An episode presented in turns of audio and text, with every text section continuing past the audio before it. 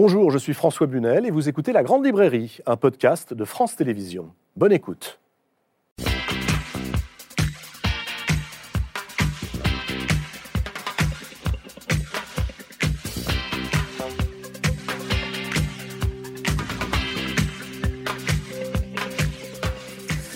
Bonsoir, bonsoir à tous, bienvenue dans la Grande Librairie. Une grande librairie hors série ce soir avec un invité hors norme, un invité pour parler des livres, pour vous inspirer des lectures, pour évoquer les grands écrivains, les idées, les sensations, les mots.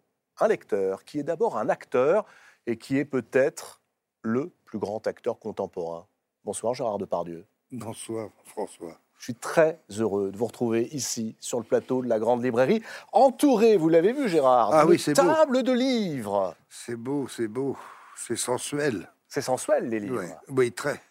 Parce que ce qui se passe entre un, le lecteur et ce qu'il lit, les pages qu'il tourne, c'est qu'on on, s'envole plus qu'au cinéma. Plus qu'au cinéma Oui, parce qu'on fait son propre film. Et en plus, on a, nos pudeurs sont, sont mélangées avec les pudeurs de l'auteur. C'est, c'est pas forcément l'histoire, c'est aussi le style, l'écriture, la ponctuation, la, tous ces, les silences, même. Dans un livre, il y a un moment, on s'arrête et on pense à ce qui vient d'être écrit et on se dit, mais c'est beau. Ça, ça déjà, c'est une, une grande émotion. On va en reparler justement de tout cela, euh, Gérard Depardieu, ensemble pendant 1h30. Euh, quand on pense à Gérard Depardieu et au livre, immédiatement nous vient à l'esprit ce que vous avez incarné. Alors, tant de figures de la littérature, souvenez-vous, Gérard Depardieu, c'est Cyrano et Monte Cristo. C'est Tartuffe et Jean Valjean. C'est Titus et Jean de Florette. C'est le colonel Chabert et l'abbé de Nissan et puis sans oublier évidemment Obélix, l'acolyte d'Astérix, et Bérurier, l'acolyte de San Antonio. C'est pour vous dire si on brasse large en littérature avec Depardieu. Et aujourd'hui, Gérard Depardieu, c'est Maigret, le commissaire Maigret, dans un film de Patrice Lecomte qui sortira la semaine prochaine, mercredi prochain, au cinéma. C'est l'adaptation de Maigret et la jeune morte Adaptation très personnelle de Patrice Lecomte, mm. adaptation donc de Georges Simenon. Le livre ressort pour l'occasion au livre de poche. C'est intéressant, ça peut-être, tiens, d'aller voir euh, votre Maigret, le Maigret de Lecomte, et de Depardieu au cinéma, et de se plonger juste après ou juste avant dans le livre de Simenon. On va évoquer votre rapport à la littérature, aux, écrivains que vous aimez, aux héros de romans, et puis peut-être aux anti-héros qui vous ont formé, qui vous ont forgé, aux mots et au silence dont vous venez de parler. Euh, évidemment, il y a plein, vous l'avez vu, de livres devant vous. Ce sont des livres que nous allons ouvrir ensemble. Quel lecteur êtes-vous? Un lecteur compulsif, rapide, lent, du matin, du soir? Jamais rapide, je ne peux pas lire rapidement. Euh, quand j'étais jeune, j'avais dans le, studio où j'habitais, où il y avait trois, quatre il y en a un qui se vantait de lire la Bible en 9 heures. Je dis, mais c'est. Si lire, c'est simplement déchiffrer, lire des mots, mais lire, c'est vrai que la ponctuation nous entraîne vers une réflexion. Pas seulement le mot, mais la respiration de la phrase. Mais qu'est-ce qui compte le plus, le sens ou le rythme? Je pense que sans sens, il n'y a pas de rythme. Au théâtre, par exemple, des gens qui balancent comme la, chose de, que tout le monde pense que c'est Musset qui a écrit dans les On ne badine pas avec l'amour. Cette phrase de tous les hommes sont menteurs, inconstants, faux, bavards, hypocrites, orgueux, zoulage. En vérité, c'est Georges Sand qui a écrit, envoyé cette lettre à, Musset. Et Musset a rajouté, alors qu'il était, il avait baisé le trois d'Anna, il était malade, comme il était malade et elle, elle se faisait le pharmacien, Pagello, à Venise. Et après, le monde est à dégoûtant, fond les que les plus informations c'est un de montagne de forme. Il y a au moins une chose telle et sublime. C'est l'union de deux de ces êtres si imparfaits, si affreux, et souvent trompés en amour, souvent blessés, souvent malheureux, mais on aime. Et quand on se retourne sur le bord d'un tombe, on se dit j'ai souffert souvent, je me suis trompé quelquefois, mais j'ai aimé. C'est moi qui ai vécu. et non pas un être factice, créé par mon orgueil. Sand envoie ça à Musset. Musset rajoute, après ses fiefs et ses choses dans une rupture, il rajoute « et mon ennui ». Et il met ça dans « On ne badine pas avec l'amour », dans, les mots, dans la tête de Perdican. Et c'est euh, Perdican qui dit ça à Camille, qui veut prendre le voile. C'est quand même incroyable. Alors c'est sûr que entre Sand, qui, je pense, il y avait un très beau livre sur euh, de Joseph Barry, qui a écrit une vie de George Sand, et on voit que cette femme qui était mariée à Maurice du Devant, qui allait à la chasse sans arrêt, et cette femme qui a pris un, un, nom d'homme, parce que à l'époque les femmes ne pouvaient pas, personne ne pouvait penser que une femme puisse écrire. D'ailleurs, c'est pour cette raison aussi que Balzac souvent déguisait ses femmes en hommes. En hommes, ouais. et, et, moi, j'ai trouvé toujours euh, Georges Jean, c'est pas bon. Elle n'a finalement joui qu'avec son euh, imprimeur de la Châtre. Disons qu'elle a connu à peu près un, orgasme, je ne sais pas si on peut appeler ça comme ça, mais qu'avec l'imprimeur de la Châtre. ça veut dire que Musset n'était pas forcément un très bon amant. Non, pas forcément. Puis en plus, il y avait trop de. Il y avait une, sorte de jeu un peu. C'est un peu comme les, les, les, les, SMS de maintenant, comme la correspondance Flaubert. Oui, mais pour revenir à ce que vous venez de nous dire et de nous citer, Mm. comme si c'était inscrit dans votre mémoire, ce fameux c'est moi qui ai vécu, oui. et non pas quelque être factice. Et quelque être factice créé par, mon orgueil. Qui est absolument génial. Ah oui. Et sauf que Musset le détourne, le reprend, le plagie et en fait une vengeance. Ben, oui, une vengeance. C'est une vengeance à la fin. Mais il le met dans une pièce. On ne badine pas avec l'amour, c'est ça. Et le libertinage du personnage de Perdican, avec, euh, parce qu'il joue avec l'amour de Rosette. Il aime une jeune fille qui s'appelle Rosette, qui est une jeune servante. Et la servante se tue. Et donc, euh, la Camille bon, voit que c'est un libertin terrible et elle, se, elle s'en va au couvent. On a tout ici. On a absolument tout. Qu'est-ce qui vous intéresse le plus? La beauté du texte de Georges Sand, repris par Musset, le drame sous-tendu avec la mort Hein, de cette jeune fille, mm. ou alors la vie de Georges Sand et de Musset, l'idée qu'en fait, d'une vie de bâton de chaise, d'une vie de libertin, on crée une œuvre d'art. Oui, mais je pense que c'est ces deux souffrances créées par l'amour ou une époque. Euh, ces deux, l'amour fait mal. Et il y a un moment dans la rupture, c'est tout va à volo, quoi. C'est un bateau dans la tempête. Mm. Mais c'est D'ailleurs, c'est ce qui est beau dans la, le fait d'écrire. Parce que il y a des choses qu'on ne peut qu'écrire, on ne peut pas le lire. Mmh. La preuve, c'est que Musset a pris la lettre et la, il l'a mis carrément dans la pièce qui ne on ne badine pas avec l'amour, en y rajoutant un coup, de, un, coup de couteau dans mon ennui. Parce que... Mais je sais pas, ce qui m'intéresse, c'est plutôt le romantisme, là où qui va jusqu'au bout des choses. Et dans Musset, l'époque romantique est forte. Hein, c'est-à-dire que l'homme qui est, le plus difficile à jouer, c'est toujours l'amoureux. Ah, c'est le plus difficile à jouer. bah oui, il est un peu, il est un peu, bah, il est un peu ballot parce qu'il aime, il est, il est, il est, complètement à, vif. Il a plus de peau. Il est, il est dépecé. Et c'est comme le, le, Christian de Neuvillette dans Cyrano. Et puis l'autre qui aussi aimerait aimer, mais il ne peut pas parce qu'il est il est handicapé par sa laideur. Et donc, on peut dire ce qu'on veut.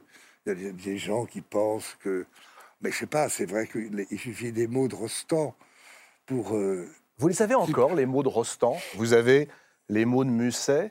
Oui, cette tirade extraordinaire inspirée par Georges Sand. Vous les avez encore, ces mots de oui, l'amoureux des, des, mots comme ça qui me viennent, mais c'est Lesquels? C'est ceux du début ou c'est ceux du vieux Cyrano? D'un Cyrano, c'est sûr. C'est ce n'est qui d'un quart d'heure en tout lieu me précède, alors moi j'aime qui? Mais cela va de soi. La plus belle qui soit, la plus belle, comme le plus. Et là, il y a le bret, il ouais. Eh bien, c'est au mieux. Oui. Parle et dis-lui. oui. Mais ah oui, il parle et dis-lui. Dis-lui non. Mais il lui dit je, rien qu'à voir son. Je, le profil sur ce, l'ombre. Tu pleures? Voilà, tu pleures. Oui, oui, je comprends, je sais, c'est bien. Tu devrais faire Christian de Villette, mais là, il me faudrait mes, mon oreillette pour que je te dise la suite de Cyrano. Ah, c'est quoi cette histoire d'oreillette, Gérard? Non, l'oreillette, c'est ce dont je me sers maintenant, parce que dans le Cyrano que j'ai fait avec Jean-Paul Rapneau, euh, quand à 4 heures du matin, il faut faire la tirade comme une bombe de tombe de la lune, et puis monter des escaliers, le pouls, il bat à 140, 150. Donc, il vaut mieux savoir son texte pour pouvoir respirer. Mmh. Là, l'oreillette, c'est parce que je trouve que ça me permet de ne pas penser et de ne pas essayer de dire les vers comme une mécanique ou les mmh. vers ou le texte.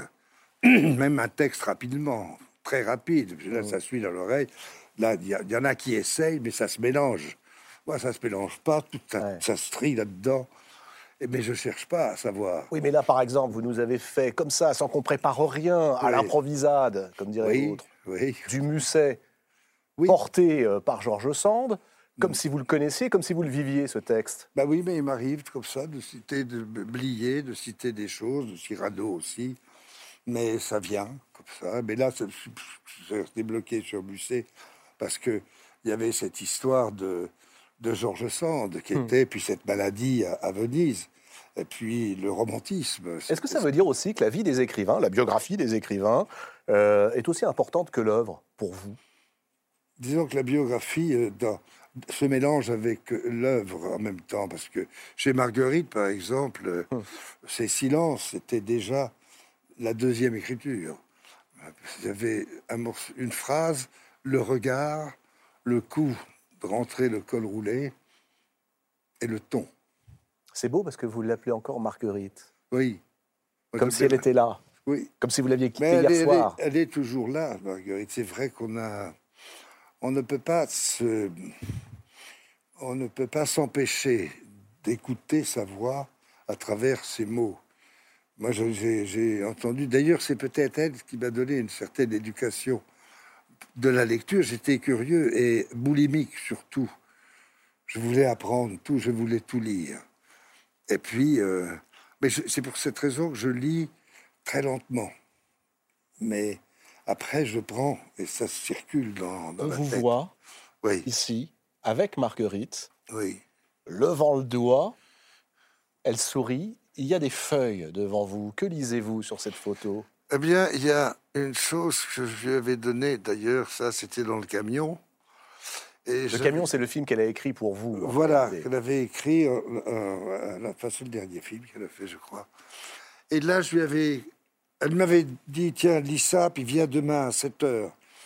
Et je vois le camion, et c'était une femme qui était communiste et qui avait perdu la mémoire. Bon, comme euh, beaucoup de gens à cette époque, d'ailleurs, même elle habitait au Saint-Benoît, et quand on lit la, la biographie de. Qu'est-ce que j'ai lu de.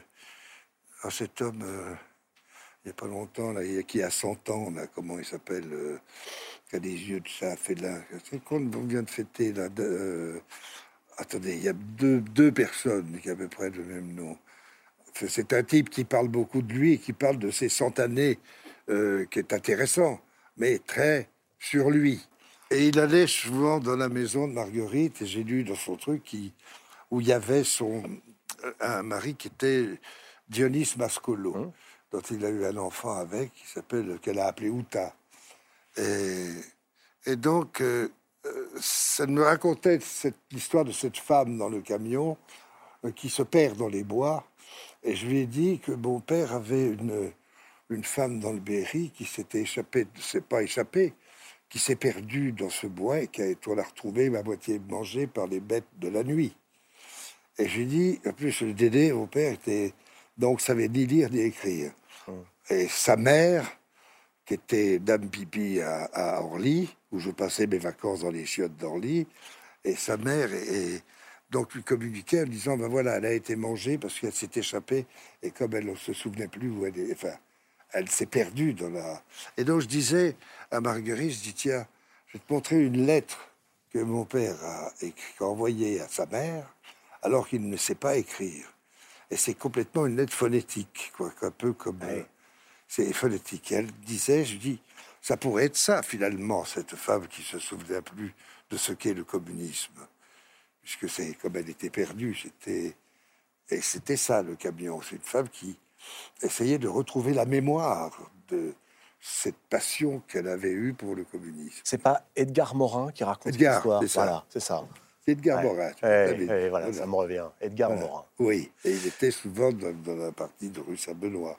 Tiens, puisque euh, le silence de Marguerite, comme vous l'appelez joliment, Oui. c'est de l'écriture, je vous propose de la regarder et surtout de l'écouter. Marguerite Duras face à Bernard Pivot en 1984. J'ai connu des hommes qui me faisaient boire. J'ai commencé comme ça. Avec qui je sortais tous les soirs.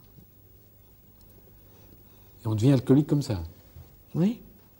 Mais en ce moment, je suis une alcoolique qui ne boit pas, si vous voulez.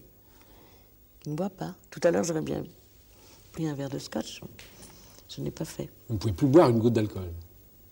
Euh, non. Que- comme il disait le, le docteur, même pas un bonbon rhum. Même pas un moment. Vous savez, on boit parce que Dieu n'existe pas. Il est remplacé par l'alcool. Il n'y a plus de problème, si vous voulez. C'est certainement. euh, Il y a eu quelque chose de. de- je sais ce que c'est, mais je ne peux pas en parler. Qui a, qui a fait que j'ai commencé à boire toute seule, chez moi. Mais à partir du moment où vous buvez seul chez vous, Oui. c'est fini. Magnifique. Il y a deux choses extraordinaires, hein, Gérard. Les silences de Marguerite et cette phrase Je bois parce que Dieu n'existe pas. Oui, mais ça, c'est magnifique. Ça, ils s'en aperçoivent après. Parce qu'il y a le mensonge aussi.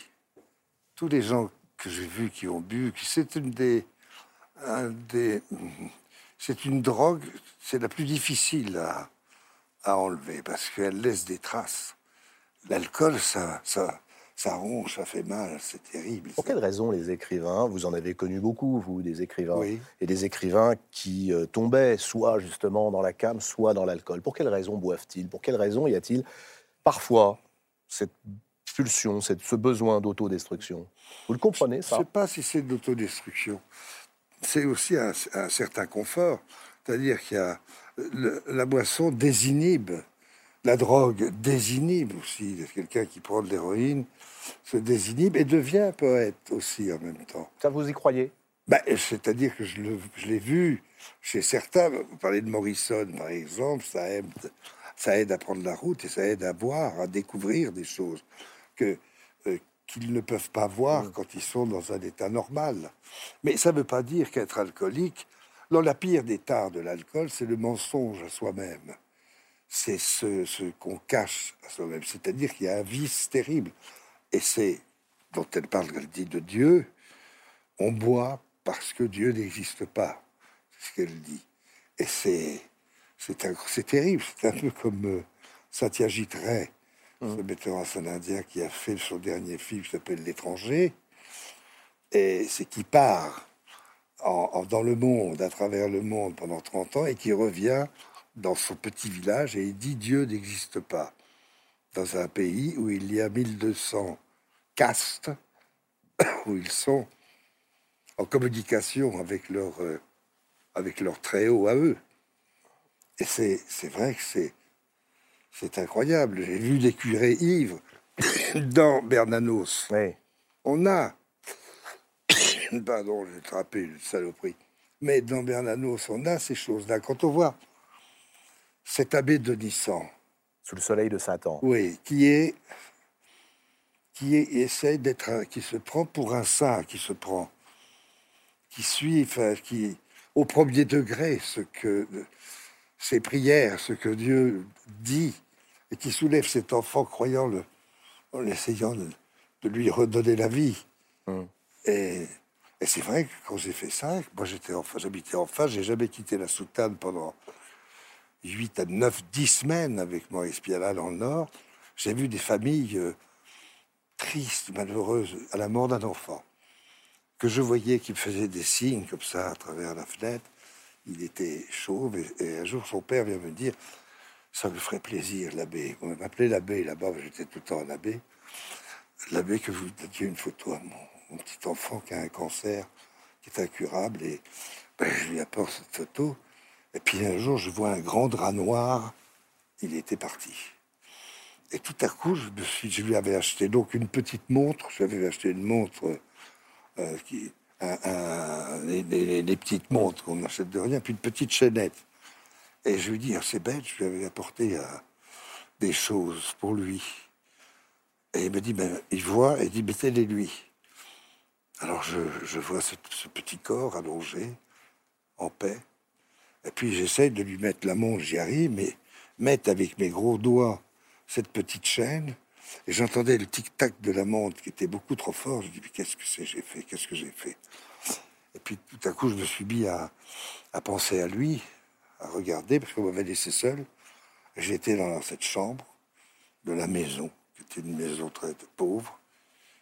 Et j'avais la mort en face, quoi. J'avais la vie disparue. Et puis tout à coup, je me suis mis à, à penser à Donissan, quand il prend cet enfant et qu'il le soulève, qu'il va essayer de... Alors, je l'ai j'ai pas soulevé, mais j'ai j'ai mis ma main sur sa tête, sur ses yeux, comme ça. Et puis, rien ne s'est passé, mais j'ai simplement... J'ai cru et j'ai pensé Hmm. que... Donc il s'est passé quelque chose. Oui. Parce que vous dites rien ne s'est passé. Mais il Oui. s'est passé. Ça laisse des traces, ces, ces grands rôles, qui Oui. sont aussi des grands personnages de la littérature. Denissan chez Bernanos, Dantès qui devient Monte Cristo, Oui, la, la victime qui devient ivre de vengeance. oui. Ça laisse des traces chez vous? Ben non, oui, Parce ça que laisse, vous les vivez si intensément. ça laisse des traces, mais c'est c'est des, c'est des bonnes traces, quoi, parce que je, j'allais dire, je ne crois pas au mal. Le mal existe, mais je le défonce, le mal. Je ne je peux pas euh, y croire. C'est-à-dire? Ben, je ne veux pas. Je, je- je- quand ça existe, quand le mal est trop fort, je, change de côté, je m'en vais dans, la, dans une autre lumière, si tant est que le mal soit une lumière. Mais c'est vrai qu'il y a des choses comme ça aussi. Et, et il, y a des, il y a des choses diaboliques qui nous, qui nous passent par la tête. Mais je Et qui nous tombent dessus. nous parfois. Vous l'avez dit, c'est la mort d'un enfant. Oui, j'ai bien entendu, c'est terrifiant. Et c'est là où on peut, euh, comme dirait saint Augustin, mais qui es-tu, toi qui m'ordonnes de t'aimer? Qui es-tu? Il disait cette espèce de question terrible. Et c'est ce que j'ai aimé chez. Parce que j'ai eu comme professeur, enfin professeur, c'est c'est lui qui m'a dit Tu es mon dernier élève. C'était euh, André Mandouze qui était en, en Algérie, mais qui était un augustinien incroyable et, et qui m'a montré, enfin, dans les confessions, parce que c'est là où on a eu l'idée de faire cette, c'est Saint-Augustin. Ces lectures hein, que vous avez, lectures, ben, vous avez faites pendant longtemps. mais je l'ai fait à, à la cathédrale, enfin, avec euh, Lustiger, Monseigneur Ouais. Lustiger, qui n'en revenait pas que l'église soit pleine. Moi, je ne savais pas non plus ce que c'était. Il Et est là, elle- hein, le livre. Les oui, mais ça, c'est la confession, mais c'est c'est pas Montaldo.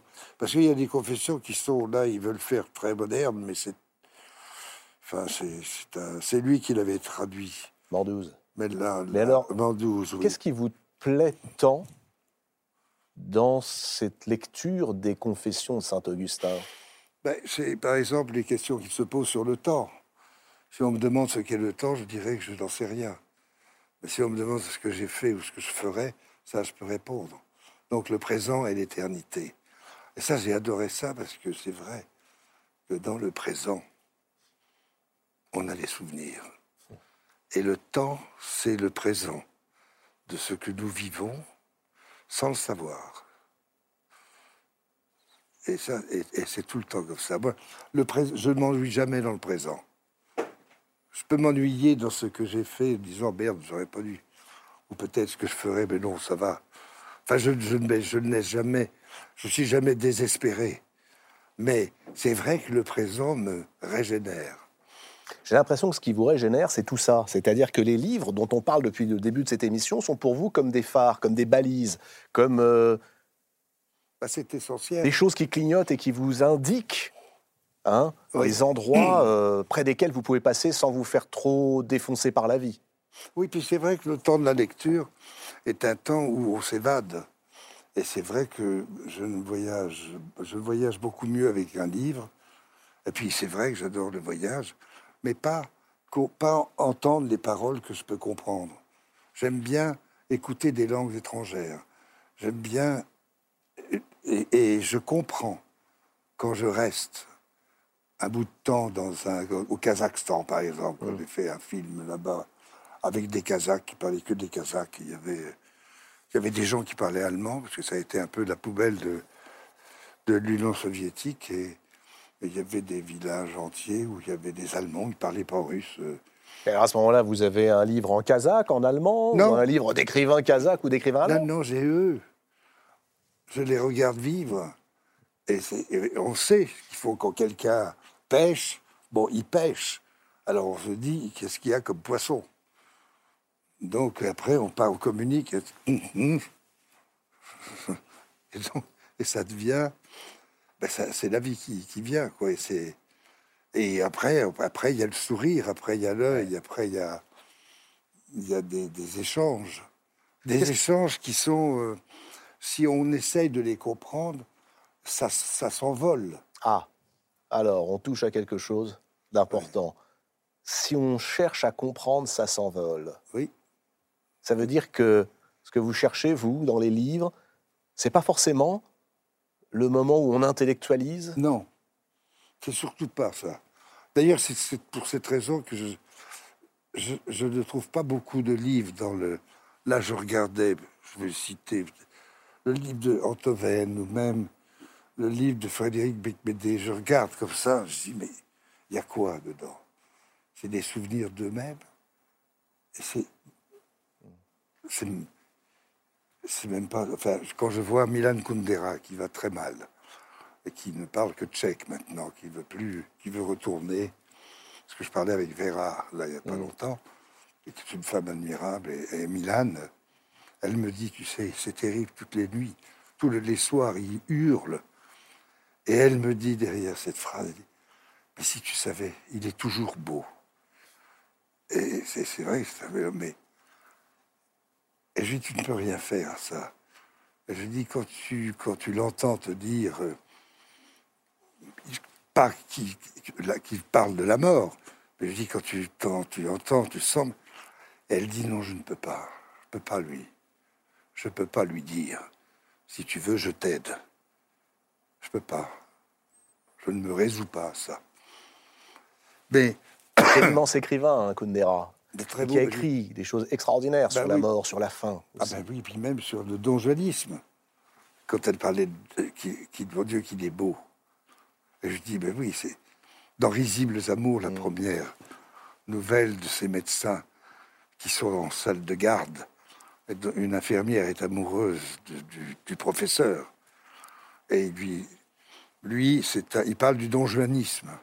Et ils disent que c'est simplement euh, aimer plaire, aimer séduire. Après, est-ce qu'on peut aimer et, être amoureux? On ne sait pas. Donc il y a tout ça, ça trouble terriblement cette jeune femme et elle se met la tête dans la, gazinière, dans cet hôpital froid. Elle n'a- elle n'arrive pas moi, il la sauve, d'ailleurs. C'est cette littérature-là que vous aimez, hein, Gérard. Oui. C'est- une littérature qui pose des questions, qui n'apporte pas forcément de réponses, qui n'intellectualise pas forcément euh, les situations, qui sont des situations d'amour, qui sont des situations face à la mort. Euh, quand vous dites ça, que c'est pas forcément euh, intellectualisé qui vous plaît, je crois entendre Simenon. Et on revient à Simenon. En préparant cette émission, je me suis plongé dans ce livre. L'autodictionnaire Simenon que Pierre Assouline avait proposé il y a quelques années, euh, et qui est un formidable euh, dictionnaire à partir de ce que Simenon a pu dire dans des entretiens, ou évidemment, bien évidemment, dans ses livres, même si on se gardera bien de chercher l'autobiographie derrière ce qu'un romancier écrit. Et il le dit à plusieurs reprises, je suis un instinctif, je ne suis pas un intellectuel. Eh oui. Ça vous parle, ça? Ah oui, Cette euh, façon que Simenon, par exemple, peut avoir de se définir, alors que la plupart des écrivains veulent jouer les intellectuels. Oui, mais tout à fait. Et puis déjà, mais non, Simon, c'est, c'est plus qu'un écrivain. C'est-à-dire, il a écrit beaucoup de livres sous des pseudonymes. Il a fait 70, 60 ou 80 Maigret. Alors, pff, Il a fait tellement d'autres livres. les Maigret, je comptais euh, 75 romans de Maigret et 28 nouvelles de Maigret. Oui. Vous vous rendez compte? Plus les choses qu'il a écrites sous des pseudonymes. Et plus ses romans, à Ah oui, les romans sont très beaux. euh, Au total, 334 romans, essais ou mémoires, oui. 155 nouvelles, 25 000 pages écrites en 86 ans, 25 000 pages noircies en 86 ans. C'est extraordinaire. Ah, C'est oui. aussi une démesure. Oui. Vous qui parliez tout à l'heure de l'intérêt de sonder la vie d'un écrivain, la vie de Georges Simenon est-elle importante pour saisir un personnage comme Maigret, pour euh, prendre la pleine saveur des romans de Simenon Mais les romans de Simenon sont l'art du détail dans ce que Maigret regarde. Maigret n'est pas un flic qui fouille. Il écoute. Il ne juge pas. Il écoute, il ne juge pas. D'ailleurs, il est admirablement restitué dans, dans le film de Patrice Lecomte, parce que c'est pareil. Le film, quand je l'ai vu, c'est comme, un, c'est comme quand on tourne une page. Hmm. Il y a la chose, mais il n'y a jamais de jugement. Il y a un plan large. Oui, c'est vrai. Il y a un plan, large, comme il, comme il filme. C'est un film absolument remarquable qui est fait en équipe avec euh, Yvan à la photo, au cadre. C'est, c'est Patrice qui cadre et qui voit à tous les moments. Mais il n'y a rien. à- on ne peut pas diriger à Maigret. Il y a eu des très beaux Maigret, hein, monsieur. Il y a eu, il y a eu plein à la On peut diriger Depardieu Pardon? On peut diriger Depardieu Oh ben, il dit que c'est pas. Non, parce que c'est pas. La direction d'acteur. Euh, Enfin, ça, ça n'existe pas dans la bouche de Patrice. Euh, la direction d'acteur, tu l'as au théâtre, par exemple, parce que tu as des metteurs en scène qui font jouer un décor avec des lumières, des choses, ça, éventuellement, mais dans un film, c'est déjà fait, c'est-à-dire c'est l'objectif qui te... On, on mâche une grande partie du travail d'un spectateur. Il y a quand même aussi euh, l'idée que vous vous faites de Maigret. Gérard, non, vous- parce que ça, quand tu lis le script là tel qu'il a été écrit avec euh, euh, euh, Patrice et, et Jérôme, Jérôme Tonnerre, oui. voilà, euh, c'est tellement beau, c'est tellement. En plus, il y a eu une économie de mots. Alors, donc c'est pareil, ça revient au silence de. En plus, les, les objectifs, tu vois, regarde Ouais. là, cette focale-là, ce, ce cadre, il parle tout seul. Regarde la solitude de cette bête. Ouais. Est-ce que dans ses yeux, il y a un regard de flic? Non. C'est un regard, c'est quelque chose de nouveau. Il va enquêter sur quelqu'un qu'il ne connaît pas, dont personne ne connaît l'identité, qui est morte et qui a 18, 20 ans. Et on ne connaît rien. Et ça, c'est, quand même très beau. Mais justement, le film est bourré dans ces cadres. La direction, il n'y a pas de direction d'acteur. On est dans un cadre. Ce que je pourrais reprocher, bien que ce ne soit pas des reproches, parce que c'est, c'est leur problème, c'est qu'il, faille jouer ou qu'il faille revendiquer une action ou une situation. Pas la peine. Il y a une situation, c'est pas la peine de rejouer la situation. C'est vrai. Et le film est effectivement magnifique. Je vous propose d'en découvrir la bande-annonce. Il sort mercredi prochain au cinéma. Regardez. La victime non identifiée, le sexe féminin.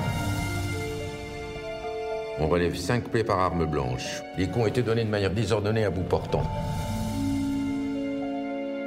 Qui est chargé de l'enquête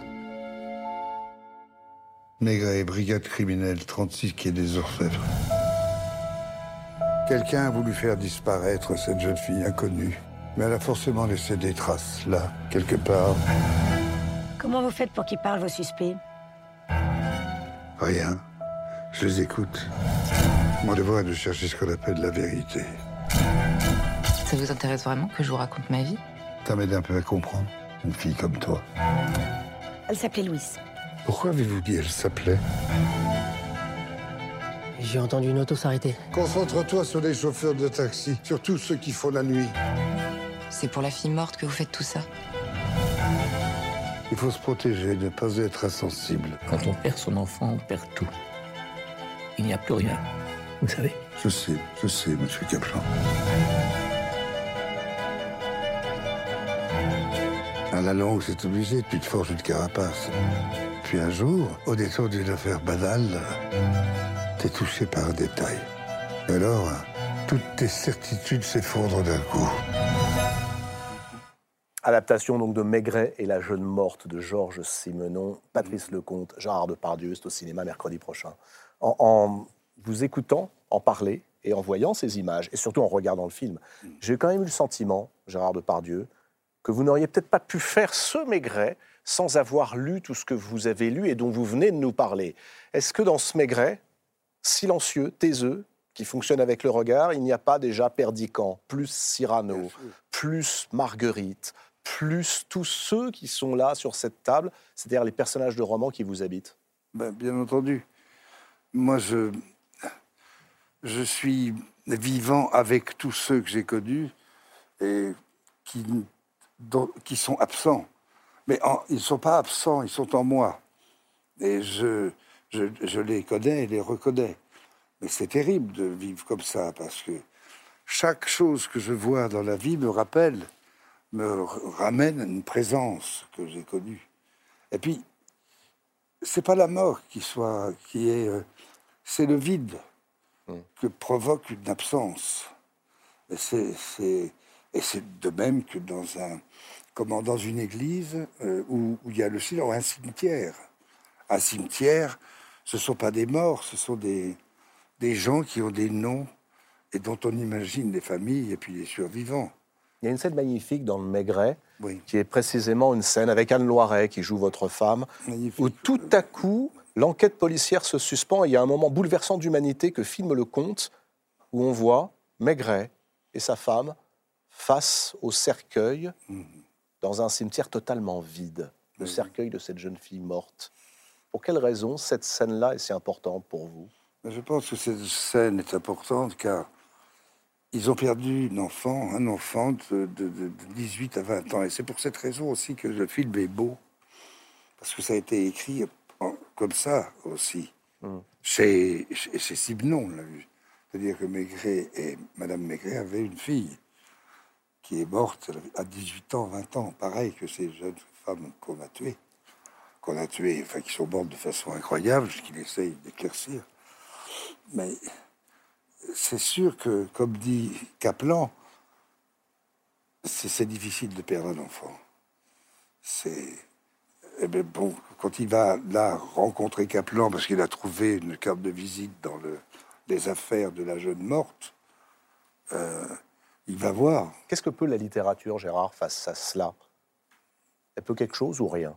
Ah ben, elle peut tout, bien sûr, elle le fait. Justement, elle manque un peu, parce que c'est vrai qu'il faut, il faut pas mal d'heures de vol pour essayer de faire un, un Balzac, d'avoir une correspondance dans les amitiés d'écrivains de Philippe Berthier entre Balzac et Stendhal. C'est-à-dire que c'est pas seulement des écrivains, ce sont des gens qui ont l'art de, de l'amour de la vie qu'ils aimeraient vivre. Stendhal était certainement quelqu'un qui s'inventait des vies, mais il savait ce qu'il voulait aimer. Et ses héros étaient des amoureux flamboyants. Vous êtes venu avec un livre, et ça m'étonne pas. C'est un livre qui s'intitule Amitié d'écrivain. L'amitié, elle joue un rôle déterminant dans votre vie. L'amitié avec les acteurs, vous l'avez souvent raconté aussi, cette amitié très puissante avec Jean Carmet, par exemple. Oui.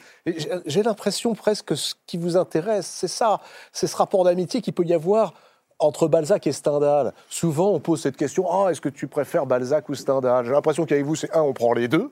Non, non, mais il y Et en plus, le trait d'union, il est peut-être là, le trait d'union dans l'amitié, non? Qui les unissait?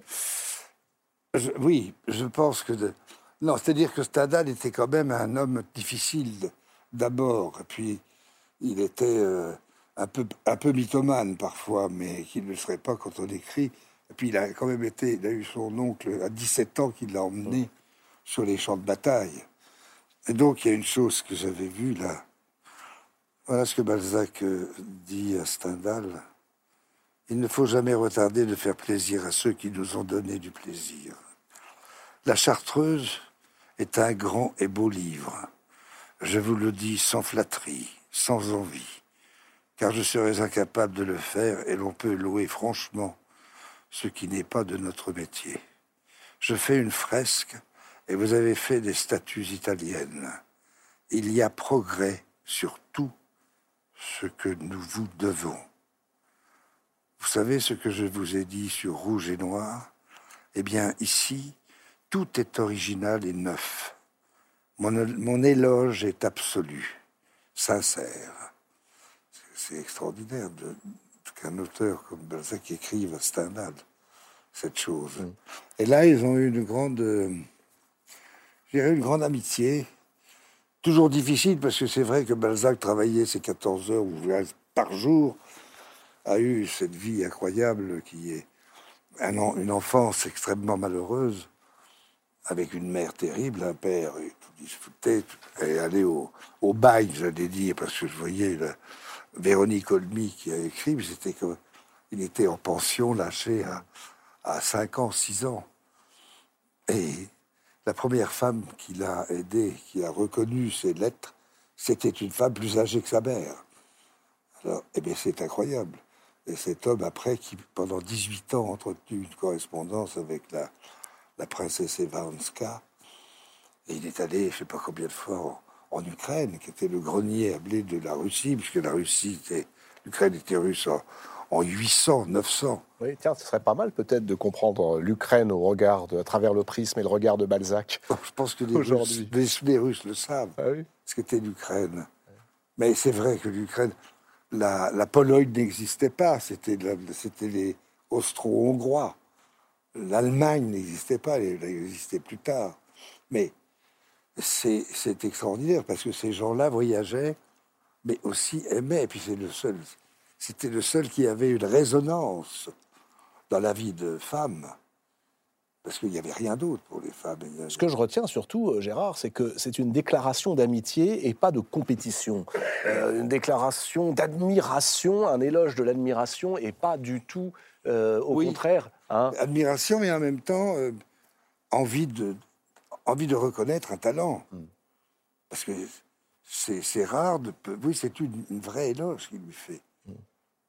Et il était enfin dans le Balzac que j'ai fait de il y a la vie le le, le- le roman de Balzac sa que vous vie. avez fait, vous avez incarné Balzac. Le vous roman, honoré. Oui, c'est ça, le roman Ouais. de sa vie écrit par Zweig, c'était inspiré de là, parce que c'est comme, le, comme Fouché dans Ouais. Napoléon, c'est pareil. Fouché, il n'était pas écrivain, mais c'est quand même la, la police scientifique.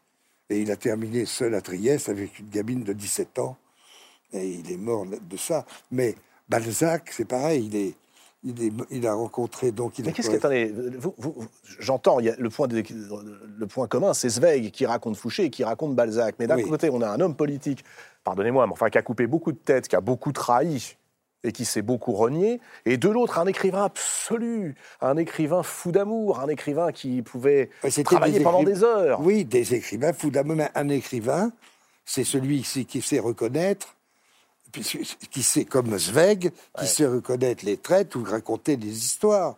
Hmm. Je pense que l'époque de Fouché n'était pas pire que la autre. Il y a des traîtres partout en ce moment. Hmm. Ici, c'est hallucinant, mais il y, en a toujours eu des traîtres.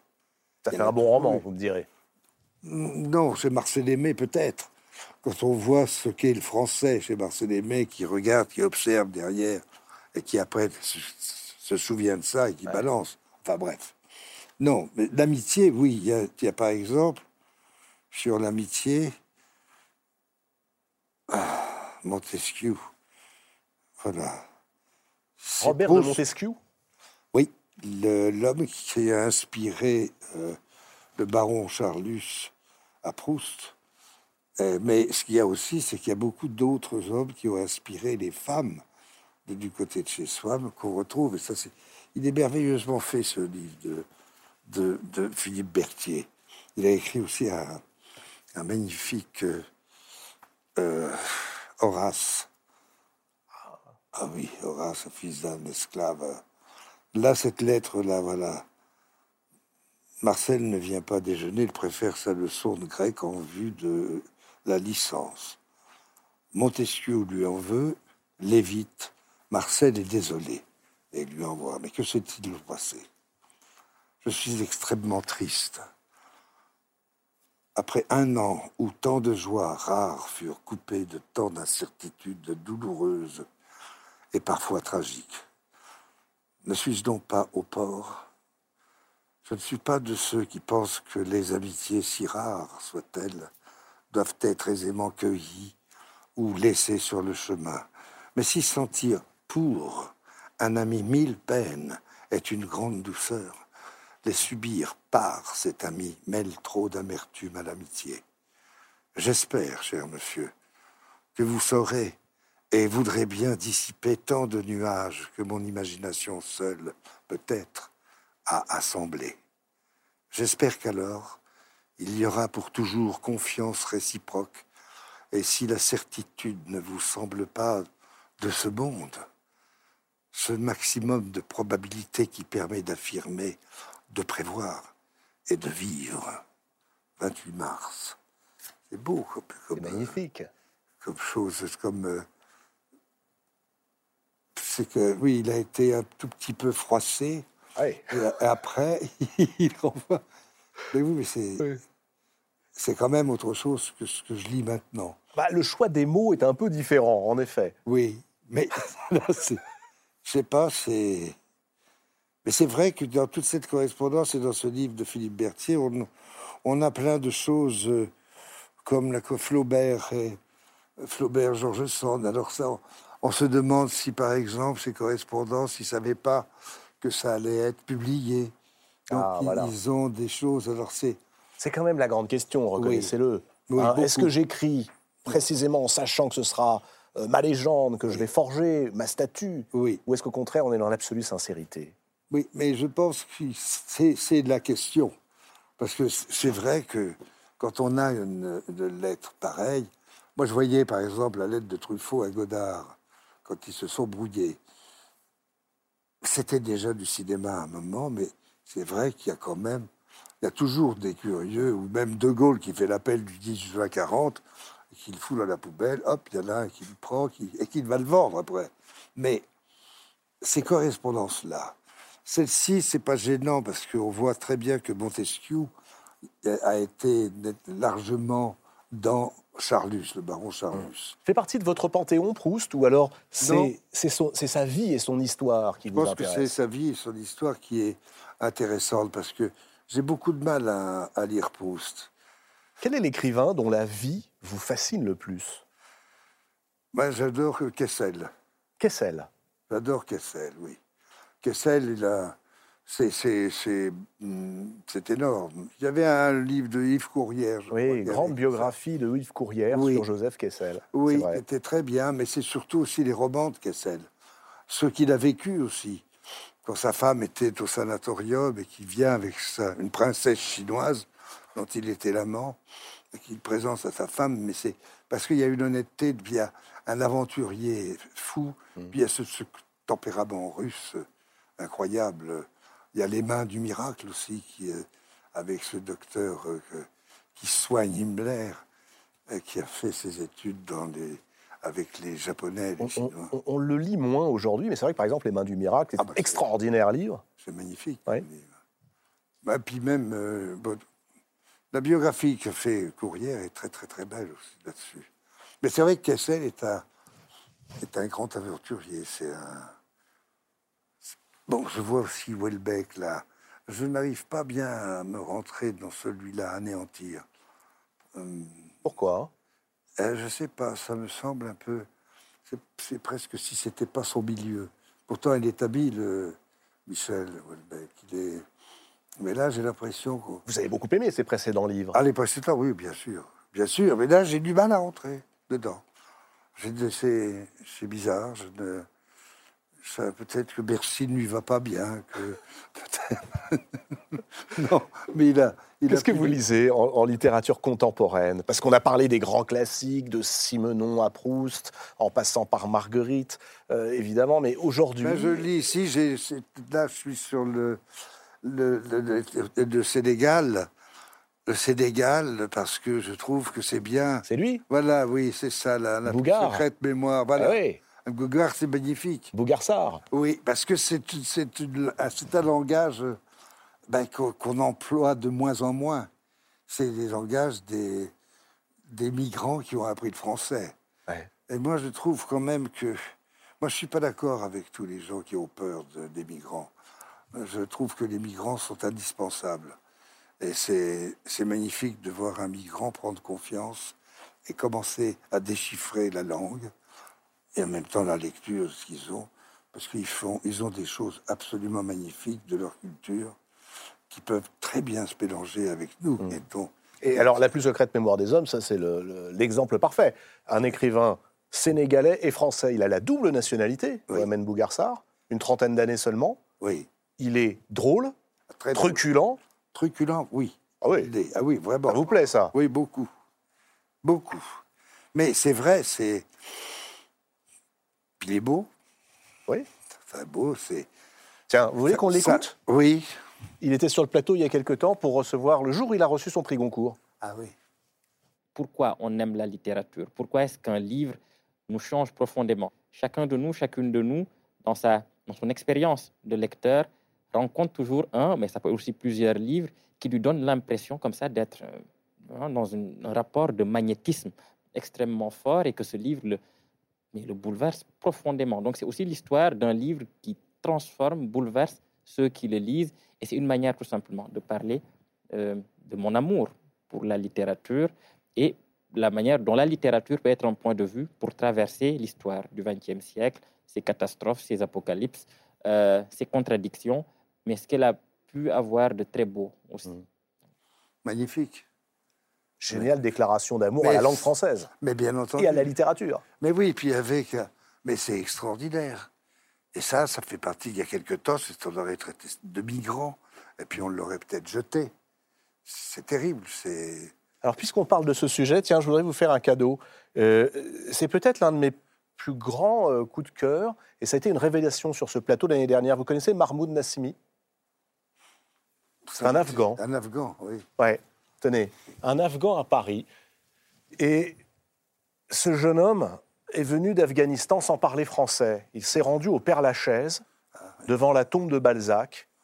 Et là, il s'est dit, mais en réalité, la France est le pays des écrivains et de la littérature. Il s'est mis au français et il s'est mis également à écrire. Et ça donne ce livre qui est une petite merveille que je vous recommande et que je vous recommande à vous qui nous regardez, Un Afghan à Paris de Mahmoud Nassimi, que je vous propose d'écouter. Il y a 5-6 ans, quand il est arrivé en France, il ne parlait pas le français que vous allez entendre et surtout, il n'avait pas écrit. Avant de découvrir la littérature française, bah, la vie était lugubre pour moi. Et quand j'écris cette phrase, c'est vrai qu'en Afghanistan, moi, j'avais une famille. Je faisais mes études. J'avais une maison, une belle vie. Mais alors qu'en arrivant à Paris, bien sûr qu'en étant un réfugié, pas un logement pour dormir, pas prendre une douche avec les vêtements sales. Et quand j'ai découvert le cimetière de Père-Lachaise, je peux dire qu'à ce moment-là, j'avais, je n'avais pas autant des amis dans le monde vivant que j'avais dans ce jardin de fantômes. Et la littérature française a basculé ma vie. Magnifique. Ça vous plaît, ça? La Oui, beaucoup. littérature française a basculé ma vie. Oui, oui. Mais je me souviens, j'avais rencontré euh, un homme aussi qui avait une fille euh, à Cannes qui avait fait un film à 17 ans et on lui a donné la, la caméra d'or. Et c'est moi qui avais demandé à Gilles Jacob à l'époque, vous devriez regarder ce film, c'est très beau. Et son père était... Et il a même un autre enfant, mais je me souviens plus de son nom. Tu vois ce que c'est que la- le, le temps. Mais euh, c'est un Afghan qui est, qui est parti d'ailleurs en Afghanistan faire, faire des écoles. Il s'appelle... euh, ah merde. Et donc il y a cette petite qui a eu cette caméra d'or. Film absolument étonnant, un peu à la, un peu à la c'est-à-dire des plans très, des plans qui parlent. Mais c'est intéressant, parce que ce soir, j'ai l'impression qu'on entend euh, l'homme qui a incarné, euh, pour beaucoup, hein, l'esprit français. On dit souvent, la France, c'est Depardieu. Vous avez fait Bah. Obélix, le Gaulois. Oui, ben Et là, oui. j'entends le Gaulois me dire, la littérature française, c'est Balzac, c'est Proust, mais c'est aussi Bah euh, oui. Bougarsar, c'est aussi euh, Atik Raimi, c'est aussi Mahmoud Nassimi. C'est surtout ça, parce que normalement, la France était des gens qui étaient très accueillants. Il n'y avait pas cette espèce de. Bah, D'ailleurs, parce que ça se voit, c'est la société qui, qui part en couille, vraiment. Enfin, il me semble. Je ne sais pas, c'est- bizarre, cette course. Cette, cette course à l'identité, à la photo, c'est comme les, ces selfies de choses. Je ne sais pas. Il y a quelque chose qui est très troublant en ce moment. Pas dans cette espèce de course politique, dans ces choses-là, c'est complètement fou. Quand je vois en Russie, aussi pas les, les gens. Mais la littérature russe, c'est absolument énorme. Vous la lisez, celle d'aujourd'hui? Ben, je- je- non, j'en je, je trouve, j'en trouve pas beaucoup. Alors, Celle d'aujourd'hui, des films, il n'y en a pas. Il n'y en a pas non plus de films aujourd'hui russes. Si, mais il y a toujours la même lenteur. Ouais. La même, c'est, c'est, c'est très lourd. Mais c'est vrai qu'on a perdu les. Il n'y a pas beaucoup de Tolstoï en ce moment, ni même de Dostoïevski, qui sont, qui est vraiment, c'est vraiment l'histoire. Si on veut savoir ce qu'est la Russie, il faut lire Dostoïevski. Karamazov? Allez, Karamazov, c'est le dernier livre, et c'est c'est tellement énorme, et, et fort, et lourd. C'est beau. Ouais. Il y a aussi Lermontov, ou Anna Akhmatova, ou, euh, bon, moi j'aime moins. euh, Bulgakov aussi, il y a. euh, mais enfin, la littérature russe est très belle parce que c'est des, c'est des, c'est profond, c'est des sillons profonds. Victor Hugo aurait pu être un peu russe, bien qu'il était un peu. Non, il était Ouais. trop. euh, J'allais dire. c'est un. Il n'y a pas de grande déclaration dans, en Russie. Regarde, c'est Tolstoï. Est-ce qu'il n'y a pas aussi une différence d'optimisme? Est-ce que Victor Hugo est pas davantage du côté de cet optimisme que porte Jean Valjean, Oui. que portent Les Misérables d'une certaine manière, même Oui. si c'est extraordinairement violent? Tandis qu'on retrouve chez euh, Dostoïevski et ses possédés euh, un fond. Les Karamazov, les Karamazov, mais aussi que, euh, le Porphyre. Non, mais euh, Dieu n'existe pas, donc tout est permis chez Dostoïevski. oui, oui. Chez Hugo, qu'est-ce qui vous plaît? L'inverse? Dieu n'existe pas, alors à ce moment-là? Non, chez Hugo, c'est ce... enfin, c'est le, le fait d'ailleurs qu'on l'ait éjecté de la France et puis qu'il soit allé à Ouais. Guernesey. Moi, j'étais bien heureux quand cet homme un peu imbécile qui était Hollande, a- avec ce, ce maire de Nantes, là, tout de suite, Poutine m'a appelé, je l'avais rencontré une fois, viens, il avait déjà, il savait déjà qu'il allait, il allait prendre Obélix et puis l'histoire de France, un peu de personnages parce qu'ils sont passés là-bas les films, et j'ai fait aussi Rasputin, et j'ai fait Ivan Grozny à l'opéra, avec, euh, et aussi Valéry Gergiev, Stravinsky, l'histoire du soldat, puis le Oedipus Rex. Mais il est venu, j'ai tout de suite eu ce passeport, et je me suis tout de suite senti très bien. Et il m'a envoyé dans des pays un peu partout. Vous, c'est l'autre lecture hein, qui vous touche. Oui. C'est pas le moment où justement la lecture nous coupe du monde. Elle nous raconte le monde? Ah bah, Elle ne nous raconte pas le monde, ils ont pas assez. Sauf les, migrants sont là pour nous raconter ce qu'ils ont vécu et ce qu'ils voient de notre pays. Moi, j'arrive de l'étranger, là. C'est pas, pas brillant, hein, ce qu'on entend de la France à l'étranger. C'est pas brillant, vraiment. Je viens d'un pays, bon, qui, qui est pas tellement.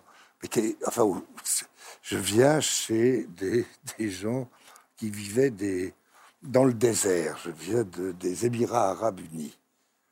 Et ils sont, bon, il y a, plein- il y a des diasporas françaises, ils sont 50 000, mais il n'y a pas de culture du tout. C'est affligeant. C'est. Et je pense que même. Bon, je pense Ce serait que. quoi, Gérard, un monde sans livres? Ah, c'est terrible. C'est terrible, faut pas, faut pas vivre ça.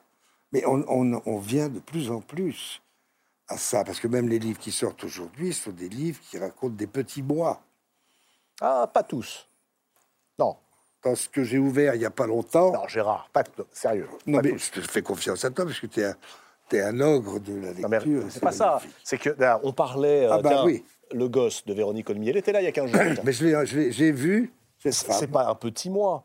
Non. C'est presque l'histoire que vous avez failli vivre. non, mais attends, ça, elle raconte une histoire. Oui. Les livres que j'ai ouverts par inadvertance Mm. racontent un vécu qu'ils ont un peu négligé. Quand tu vois le Ra- Raphaël Antoven ou même Frédéric Bergbédé là-dessus, Mm. bon, c'est pas, c'est pas un livre, c'est des, des, un album de photos. Là, c'est quelque chose. Pourquoi? Parce qu'il y a un enfant qui est né pendant la il a 7 ans. Il est né après la Première Guerre mondiale dans des quartiers pauvres de la Bastille, à Paris. Grandir entouré de la mort de sa mère et de sa grand-mère, apprendre et découvrir sont les moteurs de toute sa vie. Mais le monde bascule où sa mère disparaît un jour. Il devient pupille de l'État. Moi, j'étais pas pupille, ils n'avaient pas disparu, mais j'avais des visiteuses qui venaient de la- l'assistance publique pour voir si on était bien traité. Et il y a un moment où on a voulu me prendre parce que j'étais un peu libre, et puis je remuais un peu. J'étais. Bon, je volais, je fais- mais je faisais pas de mal. Je veux dire, j'étais pas un voyou. Quel âge? Oh, j'avais 8-9 ans déjà, 10 ans, jusqu'à 13 ans quand je me suis, quand je me suis barré. J'étais amoureux de. J'allais dans, les lycées pour voir ce qu'ils disaient. Hum. Et puis même, je me promenais avec des livres sous le bras pour dire je, je lis. Alors qu'à l'époque, vous lisiez pas du tout. rien. Si, j'ai le premier livre que j'ai lu, c'était Giono. C'était Le Chant du Monde. puis Et après, alors, je- qu'est-ce que ça a fait, le chant du monde? Ah, mais Le Chant du Monde, c'était quelque chose que je connaissais. C'était la nature. Eh oui. C'est quelque chose qui était avec euh, le spirituel aussi. Parce que j'avais beaucoup, j'avais une grand-mère qui était, qui était guérisseuse et qui était complètement dans le spirituel et qui posait, faisait des impositions de main. Et j'ai jamais pris de médicaments. Elle mettait sa main et elle, euh, sur de l'eau, et puis on buvait, on était guéri. Bon. Mais là-dessus, donc il y avait ces, visiteuses, ces assistantes sociales qui voulaient me mettre. Après, bon, j'ai fait deux, trois conneries où le Dédé, mon père, j'avais de la chance qu'il soit sapeur-pompier, sauver ou périr, mais il connaissait un peu tous les flics, mais le, juge voulait m'envoyer dans un camp d'IPES à Belle-Île-en-Mer ou à la botte Beuvron. C'est exactement ce dont parle Ça. Véronique Olmy et qui étaient les bagnes pour enfants. C'était des bagnes, Par ailleurs, oui. bagnes totalement euh, légaux, puisque c'est la République qui les avait Mais bien entendu, institués. elle parle de la roquette, là, Ouais. où ils n'ont plus du tout de personnalité. Il n'y a plus rien. On casse tout. Et là, le, le Dédé a dit non, non, non, on le poursuit. Il va, il va mieux, je vais, y- je vais m'en occuper. Et puis, heureusement, parce que si jamais j'avais été là-dedans, euh, je sais pas comment j'en serais ressorti. Moi, je pense un truc. Oui. C'est que, vous l'avez dit, hein, vous ouvrez les livres par inadvertance. Oui. Allez en librairie. Trouvez-vous une bonne, une bonne librairie. Il y en a plein des librairies indépendantes. Tiens, à Paris. Ah, bah oui, t'as Ouais. raison. Moi, ce que je vous propose, on y va après. Dès demain, je vous y emmène chez Delamain, par exemple. On a été faire un tour dans cette librairie qui est absolument mythique. Elle est juste en face de la Comédie Française. Et alors, chez Delamain, il y a deux libraires, Mathilde Guiraud et Charles de Ruty, à qui on a demandé de conseiller des livres à Gérard Depardieu. Pas des classiques, évidemment. Bah, Les classiques, vous avez entendu. Il les a tous dévorés. Non, la littérature française qui parle pas de son petit nombril. Regardez.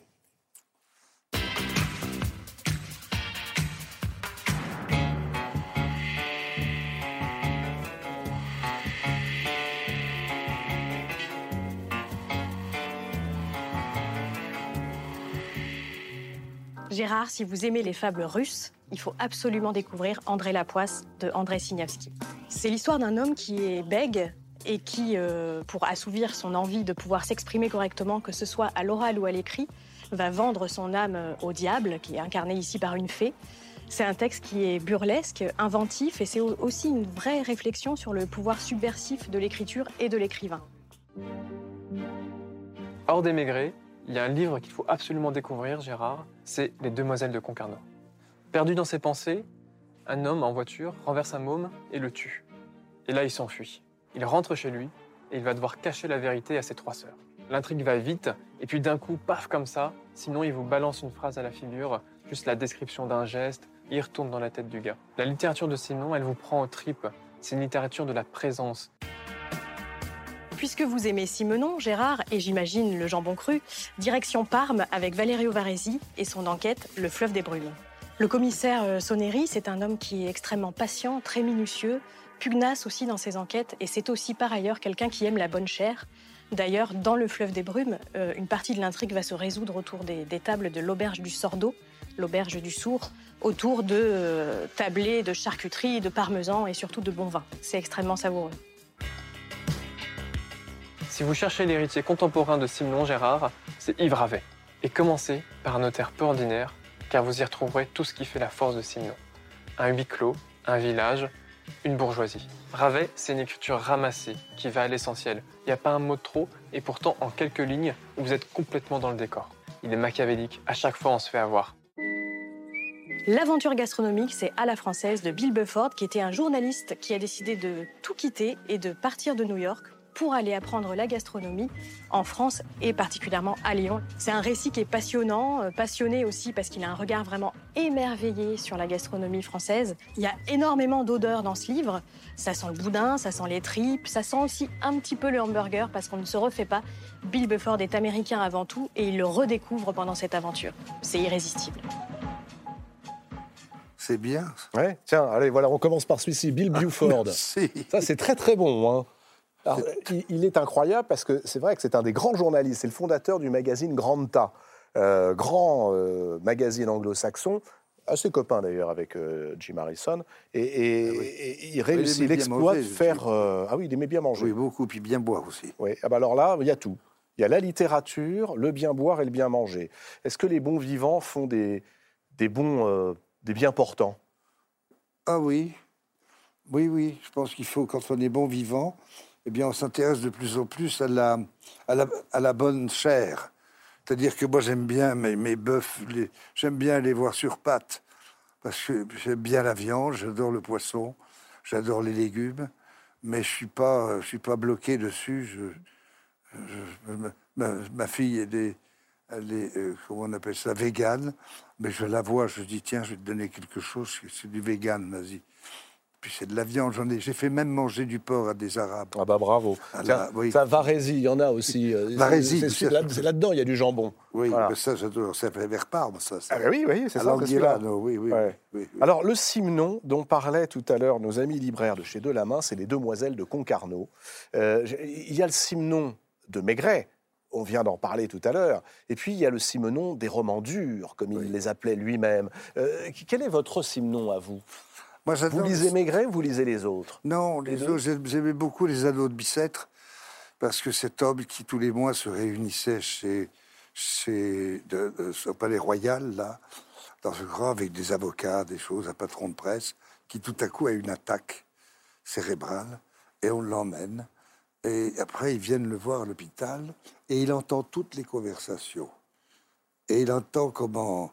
Il entend les amants, les amants de sa femme qui étaient autour de la table. Il entend tout ça. Et il ne sait pas s'il va se réveiller ou pas, mais il entend tout ça.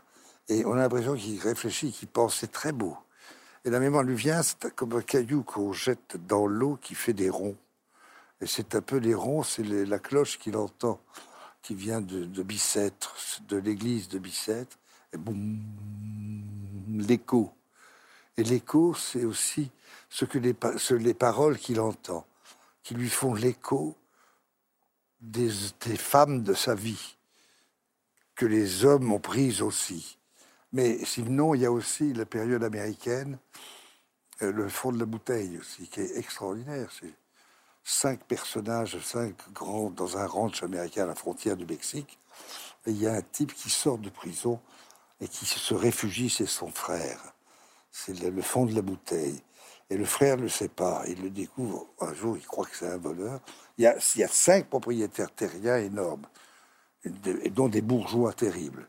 Et personne ne sait qui est cet étranger. Forcément, il n'a pas, n'est pas sorti du garage jusqu'à ce que son frère le voie. Il dit mais qu'est-ce que tu fais là? Il dit je veux que tu m'aides à traverser le fleuve. J'ai ma femme qui attend. Et il fout une merde incroyable. Mais il y a quelque chose d'un seul coup qui est terrible, qui est ce frère, parce que qui va aller dans les ranchs où, où- où le frère va. Et ça, c'est un scandale terrible. Ça, ça bouscule tout.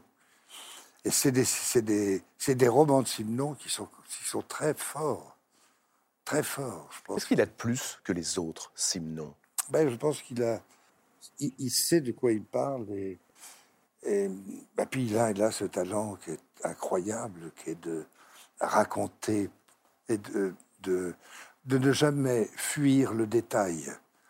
C'est, dans ces détails qui font la, ben, c'est dans ces détails qui font la, la, la grande soupe, je dirais, parce que c'est, c'est la, description des personnages et comment ces personnages vivent en nous.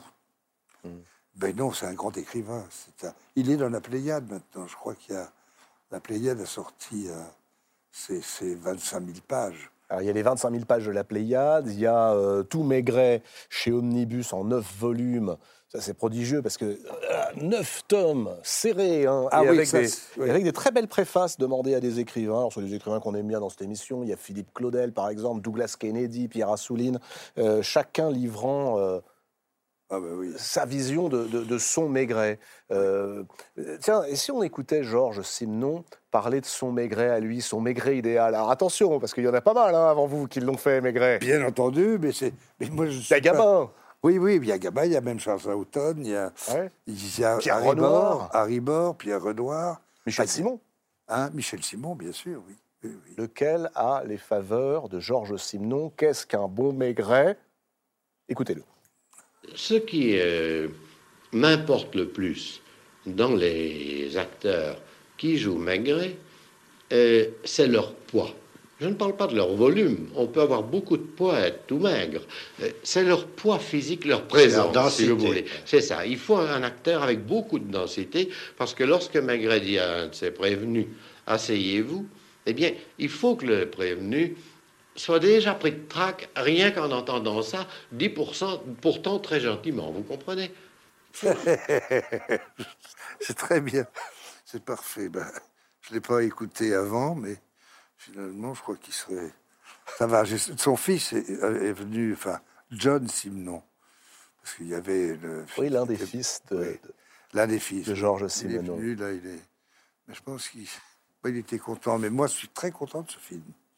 Et c'est vrai, très content de ce Maigret, parce que. Qu'est-ce que ça veut dire le poids? Là, c'est intéressant parce que Georges Simenon dit le poids, c'est pas, c'est pas, euh, Le poids, c'est pas le poids en kilos, C'est l'intensité. C'est une sorte d'autorité Ouais. débonnaire. C'est une autorité sans, sans violence, sans rien. Asseyez-vous. Tu regardes, c'est le temps. Comment est-ce qu'on fait pour l'obtenir Non mais comment on y parvient? Rien. Gérard, C'est- ah, le temps. C'est quoi il le faut, secret? il faut le voir, s'asseoir, c'est rien, c'est Vous pouvez simplement. me le refaire là, le Eh, mais le- non, c'est- Asseyez-vous. Eh, C'est ça.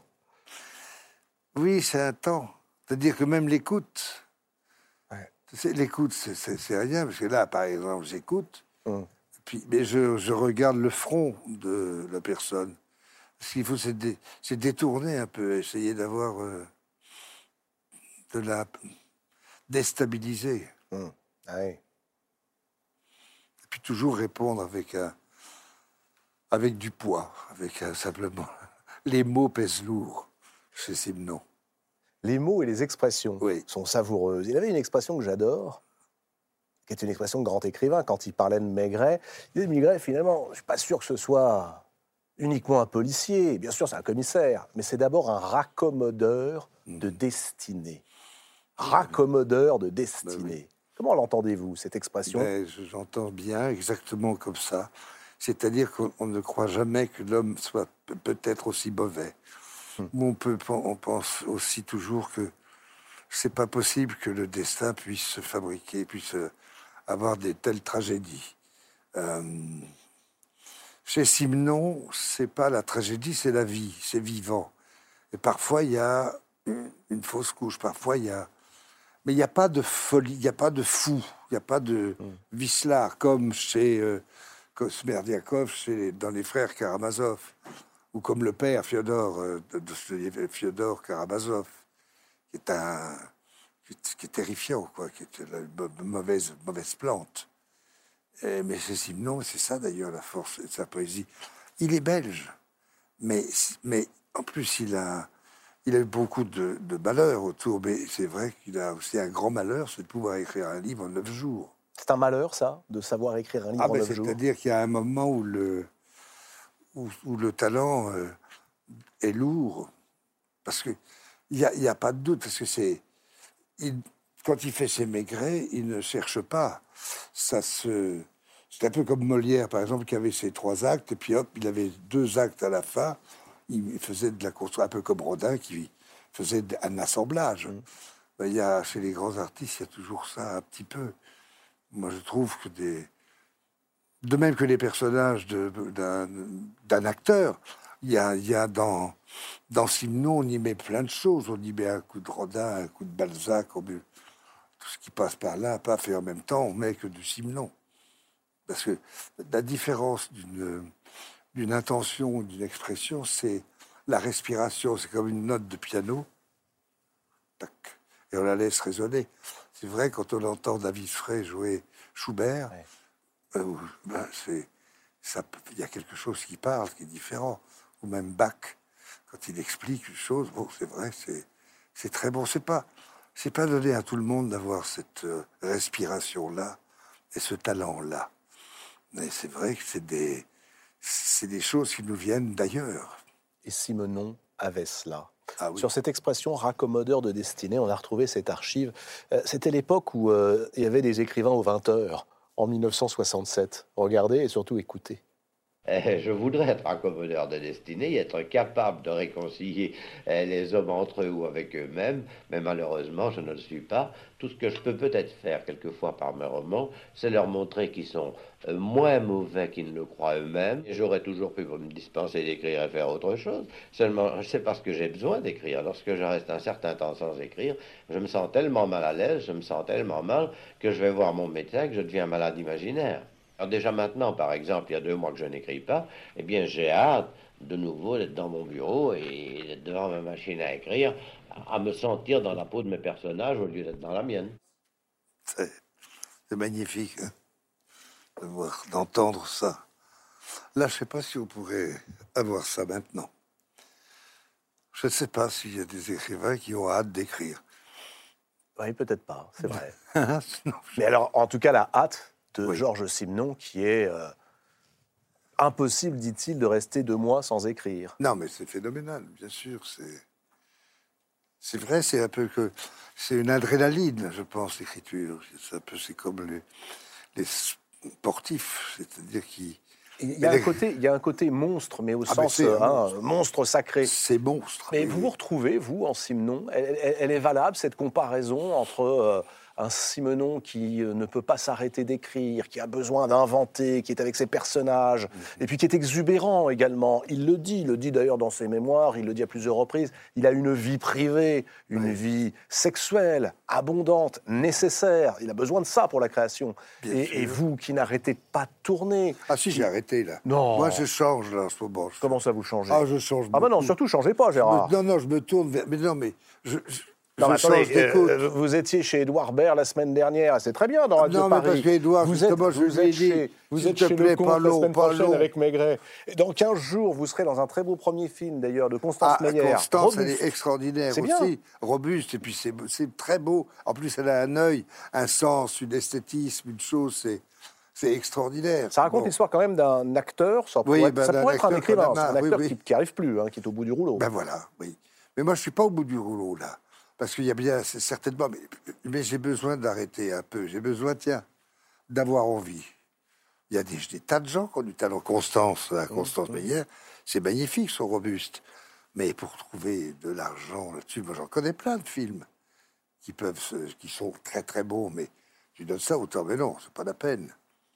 Non, non, c'est une, c'est une, c'est une saloperie, cette espèce de manque de culture. On n'a pas été aidé par Macron. C'est le manque de culture? Ah oui, oui. Oui, oui, oui. La culture, c'est excitant. Bah oui. Ça excite la culture, c'est comme il dit, quoi. Ça fait deux mois que j'écris pas, je me sens mal. Vous pourrez rester euh, deux mois sans tourner? Bien sûr, parce que je fais autre chose. Je chante. Je peux faire des, je peux faire des, de- dire des opéras. Là, en, en russe, par exemple, Ivan Grozny avec Riccardo Muti à Salzbourg, et je l'ai fait aussi à Chicago avec le Symphonie Orchestra de Chicago en russe, parce que c'est juste en labial et ça va très bien. Se dire mais mais et c'est pas pour me montrer, c'est simplement parce que Riccardo Muti c'est quelqu'un, Valéry Gergiev c'est quelqu'un aussi. Je fais quoi Stravinsky? Et puis le diable, Faust, le mythe. On a vu un, un livre tout à l'heure dont il parlait parce qu'il y a quelques oui c'est ça dont tu parlais dans la librairie où je vais Ah, aller. là. euh, le Signaski. C'est ça. André Lapoisse. Voilà, ça, il y, y a un côté faux là-dedans. Et donc, le, le soldat, c'est absolument étonnant. J'avais fait ça avec Shlomo Mintz aussi. Et là, je vais peut-être le faire avec Fanny Ardant encore, mais c'est des spectacles qu'on trimballe partout. Mais vous venez de dire, qu'est-ce qui vous motive, vous, aujourd'hui? Euh, Vous déplorez l'absence de culture, et sans doute à juste titre. Qu'est-ce Oui. qui vous motive aujourd'hui? Eh ben justement, c'est de les faire chier. Ah bah voilà. C'est tout. c'est de les faire chier pour leur dire attendez, vous n'avez rien. Qu'est-ce que vous voulez me donner? Vous voulez me donner Vous voulez me dire quoi? Ce que vous m'avez dit déjà tant de fois avec vos abrutis, des narques, où il y a une culture générale. Tiens, Dixit euh, Welbeck. Enfin, c'est c'est lamentable. Non, non. Les migrants, de ceux qui apprennent une langue, comme moi j'en apprends une pour le russe, et qui connaissent aussi la littérature, même avec leur langue, de toutes les couleurs. Mais le français blanc qui donne des leçons et qui s'offusque, ça me fait chier. J'en ai, j'ai pas envie de les voir. Je préfère aller dans les déserts. Voilà, tiens, le misanthrope. Fuir loin de, la eh, de- plus en plus Alceste. Oui, mais, mais, oui, mais Alceste, c'était, il était quand même chouchouté par Luigi, ouais. Luigi euh, Quattordici. Mais non, bah, c'est pas. Non. C'est pas de la misanthropie en réalité. Non, c'est la liberté. C'est la liberté, parce que la liberté, c'est aussi de voir que le soleil est, est- est mieux là qu'en en France, le soleil, il, il, il- il tombe sur des abrutis. Ils ne le voient pas. Le soleil de la Méditerranée, il y a des très, très. C'est très joli, la France, mais les gens sont. Ils, sont. Ils ont été anesthésiés pendant dix ans d'abrutissement.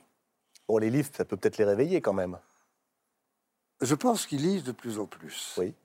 C'est vrai. Et puis la pandémie a fait beaucoup de bien. Cette espèce de peur de la mort, il y a des gens, mais c'est vrai que ces vaccins sont. Enfin, je me fous, je ne veux, pas- je veux pas rentrer là-dedans, que ça me fait chier aussi. Mais j'ai fait les vaccins pour tout le monde parce qu'ils ont peur. Mais c'est vrai que le livre, c'est. Le livre, c'est. C'est une des solutions. Encore faut-il, je peux dire, savoir vivre et aimer les livres, aimer l'écriture. Bien sûr, c'est la page, c'est vrai que c'est long. Je me dis, mais comment il fait pour lire autant? Je pense à toi, chaque fois que je te regarde, je dis, mais oh, t'en parles très bien. Je tourne les pages, c'est tout. Oui, c'est tout, mais c'est pas tout, parce qu'il y a pages, c'est comme la nourriture, bien sûr. La salade, c'est pareil, mais il y a quand même une sauce, qui est la ponctuation. Pivot, par exemple, il, il a fait lire beaucoup de choses, beaucoup de gens. Mais Pivot, c'était quand même quelqu'un qui s'excitait, qui m'énervait un peu. C'était un peu un footballeur, parfois, dans les termes. C'est vrai que devant Marguerite, boum. Ou devant l'autre qui buvait le Bukowski, qui s'est... C'est vrai qu'il y a des accidents comme ça. Mais c'est vrai que tout ça est un peu, un peu, un peu bourge, un peu propre, un peu. Je suis pas pour la saleté, mais c'est, je suis pour la vie. La vie, c'est pas confortable. C'est beau quand tu l'aimes, et c'est beau quand tu respectes la vie des autres aussi. C'est tellement, c'est, tel- c'est tellement important. Tout à l'heure, vous avez dit, euh, Gérard, que euh, aujourd'hui, vous vous sentez mieux dans un désert, au bout du monde. Quel livre emporteriez-vous? Pas sur une île déserte, qu'est-ce qu'on doit s'y ennuyer Enfin, dans, un lieu d'aventure. non, mais c'est. euh, je choisis pas. Parce que choisir, c'est déjà le tuer. Non, c'est des livres qui viennent, j'apporte des livres. Puis avant, je l'ouvre, bon, il y a du temps qui passe. Et puis, à un moment, un jour, on l'ouvre et on se dit, putain, c'est bien. Et on tourne les pages et ça se lit tout seul. On sait même pas qu'on a envie de lire. Mais c'est en nous. Et c'est vrai la lecture, c'est comme ça. Il y a, sur la- ma table, j'ai plein de livres, c'est comme là, tu vois. Eh bien, tu peux passer une journée là, rien qu'en regardant, devinant, après tu ouvres, et tu as des phrases, des choses qui te plaisent, et tu lis, et tu lis, et tu lis tout. Et ça, ça, me suffit. Ça me suffit. Deauville, la mort. C'est MD qui a écrit ça ou c'est Yann Andrea? C'était beau, Deauville, très beau. J'y suis allé 22 ans dans mon jeune cabriolet. Il y a 22 ans à la Ford, à la fin du droit. C'était beau d'emblée, dès la première fois, et comparable à rien. C'était sauvage, c'était face à l'océan, c'était le Louvre en Camargue. l'Opéra de Paris dans le Grand Nord, la Concorde au Sahara, c'était sauvage et construit d'une architecture admirable. À un mot, déplacé. Elle le dit. la grande lignée des hôtels était parallèle à l'océan. Entre l'océan et les grands hôtels, le génie, c'était qu'entre ces palaces et l'océan, il y avait un très grand espace vide. Beau. Marguerite Duras, tu vois C'est superbe. Merci, Gérard, Merci. pour cette lecture improvisée. Et puisque euh, vous nous avez fait, fait la gentillesse, la- l'amitié d'une lecture à voix haute, juste avant de se quitter, je voudrais vous proposer quelque chose qui, moi, me semble être une des pistes, une des solutions pour demain. C'est de faire lire les gens, et notamment les jeunes, à voix haute. À voix haute. Oui. On, on a, on a créé un concours, Gérard, euh, pour tous les jeunes, de la sixième à la terminale, voilà, les- en collège, en lycée. Ce concours, c'est un concours pour amuser, pour euh, donner envie de lire mieux, davantage. Et il y aura, euh, dans quelques mois, sur France 5, en prime time, une grande finale pour, comme ça qu'ensemble, on désigne le meilleur lecteur, jeune lecteur ou la meilleure jeune lectrice de France. Ils choisissent le livre qu'ils veulent. Et ils viennent, et chaque semaine, on envoie des écrivains les rencontrer dans les classes. Cette semaine, c'est Marie Nimier. Marie Nimier, la fille Ah de oui. Roger Nimier. Eh Eh oui. Marie Nimier, formidable romancière, qui est partie voir les élèves de 4e 5 du collège du Hanley à Louviers. Et écoutez bien les conseils qu'elle donne, Marie Nimier, à, ses futurs grands lecteurs qui vont se jeter dans Simon et dans Depardieu, à mon avis, juste après cette émission.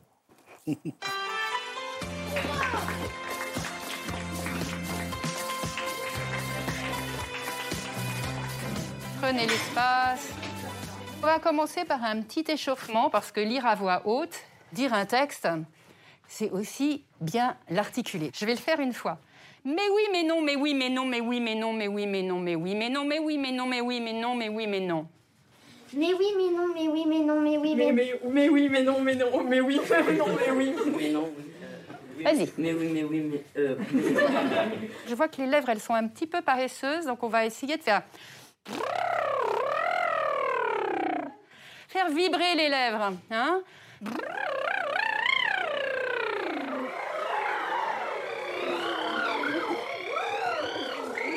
Et alors là, il y en a un qui est formidable. là, c'est-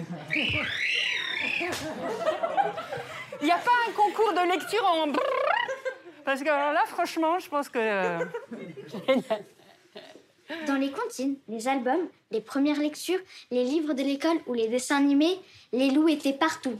Méchants, tristes, dépenaillés ou terrifiants. Les babines retroussées, les crocs prêts à déchiqueter.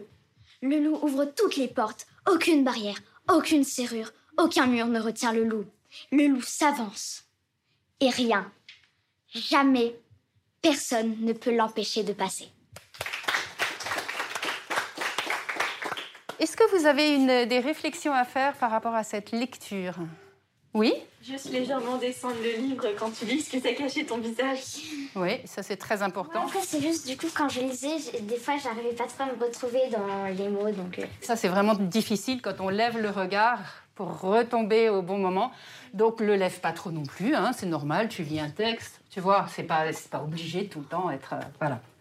Après, permets-toi d'aller un petit peu moins vite quelquefois. D'accord.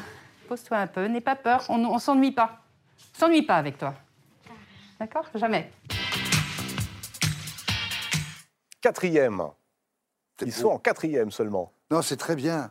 En plus, cette petite qui lisait avec son livre, elle, avait- elle connaissait peut-être, elle l'avait lu une fois ou deux fois, mais c'est formidable parce qu'elle le jouait déjà un peu. Je pense que je lui dirais simplement d'être, d'interpréter un peu moins, simplement de lire pour essayer de, de, de manger le mot et que ce mot sorte d'une respiration et non pas d'un acte. Ah ben voilà, tout est dit. Voilà. On a parlé de beaucoup de choses, assez peu de la poésie. Quelle Hmm. place tient-elle dans votre vie quotidienne? Ben, la poésie, c'est difficile. C'est vrai que j'ai lu il n'y a pas longtemps J'ai relu, le- enfin j'ai lu et, et relu, mais même Les Fleurs du Mal de Baudelaire, qui sont sublimes. J'adore Rimbaud. Euh, Jules Lafort, il y a des choses, mais c'est vrai que la poésie est une chose qui, se, qui est... euh, on n'est plus dans le temps de la poésie. Maintenant, la poésie, ce sont des espèces de... de ces, ces- ces machines idiotes, là, de... C'est un peu comme l'art, l'art abstrait. Tu sais, les FNB, des choses et de la poésie, il n'y en a plus. Moi, ce que j'adore, c'est les, les alexandrins, par exemple. Dans les pièces en alexandrin, c'est, euh, je sais pas, Racine, c'est, magnifique. C'est vrai que le Cid aussi, Corneille, c'est très beau. Mais euh, il y a une, il y a une rythme, il y a, y Racine écrivait avec 200 mots de la langue française. Bérénice, c'est 200 mots de la langue française. Andromaque, c'était magnifique. Pyrrhus, me cherchiez-vous, madame? Un espoir si charmant me serait-il permis Je passais jusqu'aux lieux où l'on garde mon fils, puisqu'une fois le jour. Enfin bon, bref, il y a- ça suit, mais bon, il faut que je suive aussi. Mais c'est- énorme. Et puis la, la- la tragédie ou les, ou les grands textes, c'est pas là forcément en les criant. Les mots, ils sortent de toi comme un souffle. Et Cyrano, c'est pareil. Est-ce que vous avez peur? Non, j'ai pas peur, non. Les cons, parfois, mais je change de trottoir. Non. Et puis, je n'ai pas peur des cons. La seule chose, c'est bon, c'est simplement que c'est fatigant à supporter, c'est lourd. Et le bonheur dans tout ça, Gérard? Le bonheur, il y en a partout. Partout. euh, le bonheur, j'ai une grande de- de notion du bonheur. Et c'est, c'est, il faut pas le, il faut pas le demander comme si on avait, on avait droit à un bonheur. Non, c'est comme la chance. Il faut la prendre sans qu'on le sache. Le bonheur, c'est, c'est profiter d'un arbre de, de- feuilles qui remuent, qui tremblent dans un air, euh, dans le vent, avec une belle vue, un coup de soleil, un, plein, un peu d'eau, et puis euh, quelqu'un que vous regardez ou des gens qui marchent au loin sur les champs. C'est comme un, comme un tableau. C'est des, c'est des choses qu'on a en nous. C'est pour ça que j'aime beaucoup rouler sur ce scooter parce que ben parce que c'est ma liberté. Je n'aime pas les voitures, je m'en fous, j'aime pas. Mais j'aime bien passer devant lui. Voilà, être le, au feu, le premier à démarrer, parce que ça me ferait chier d'être, derrière une, queue immense. Non, le bonheur, c'est, une sorte de liberté, et la liberté de voir sans juger, simplement que le bonheur, il vous rentre dedans, il vous donne des coups de poing dans le ventre, et puis là, vous l'avez. Merci, Gérard Depardieu, d'avoir partagé cet amour des livres, de la littérature, des mots et du silence avec nous ce soir. Merci. C'est un vrai plaisir. Euh, tous les livres dont nous avons parlé, les références de tous les livres dont nous avons parlé sont à retrouver sur euh, les réseaux sociaux de la grande librairie. Euh, ceux dont vous avez, ceux avec lesquels vous êtes venu aussi, hein, Gérard. Oui. C'est une émission que vous pouvez voir et revoir sur le site France.tv. Vous pouvez même l'écouter en balado-diffusion, comme on dit en bon français, sur toutes les plateformes de podcast, comme on dit en mauvais anglais.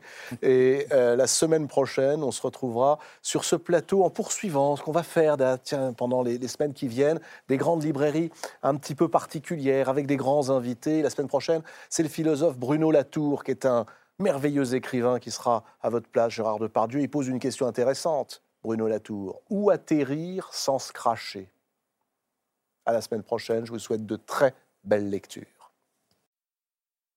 C'était La Grande Librairie, un podcast de France Télévisions. S'il vous a plu, n'hésitez pas à vous abonner. Vous pouvez également retrouver les replays de l'émission en vidéo sur France.tv.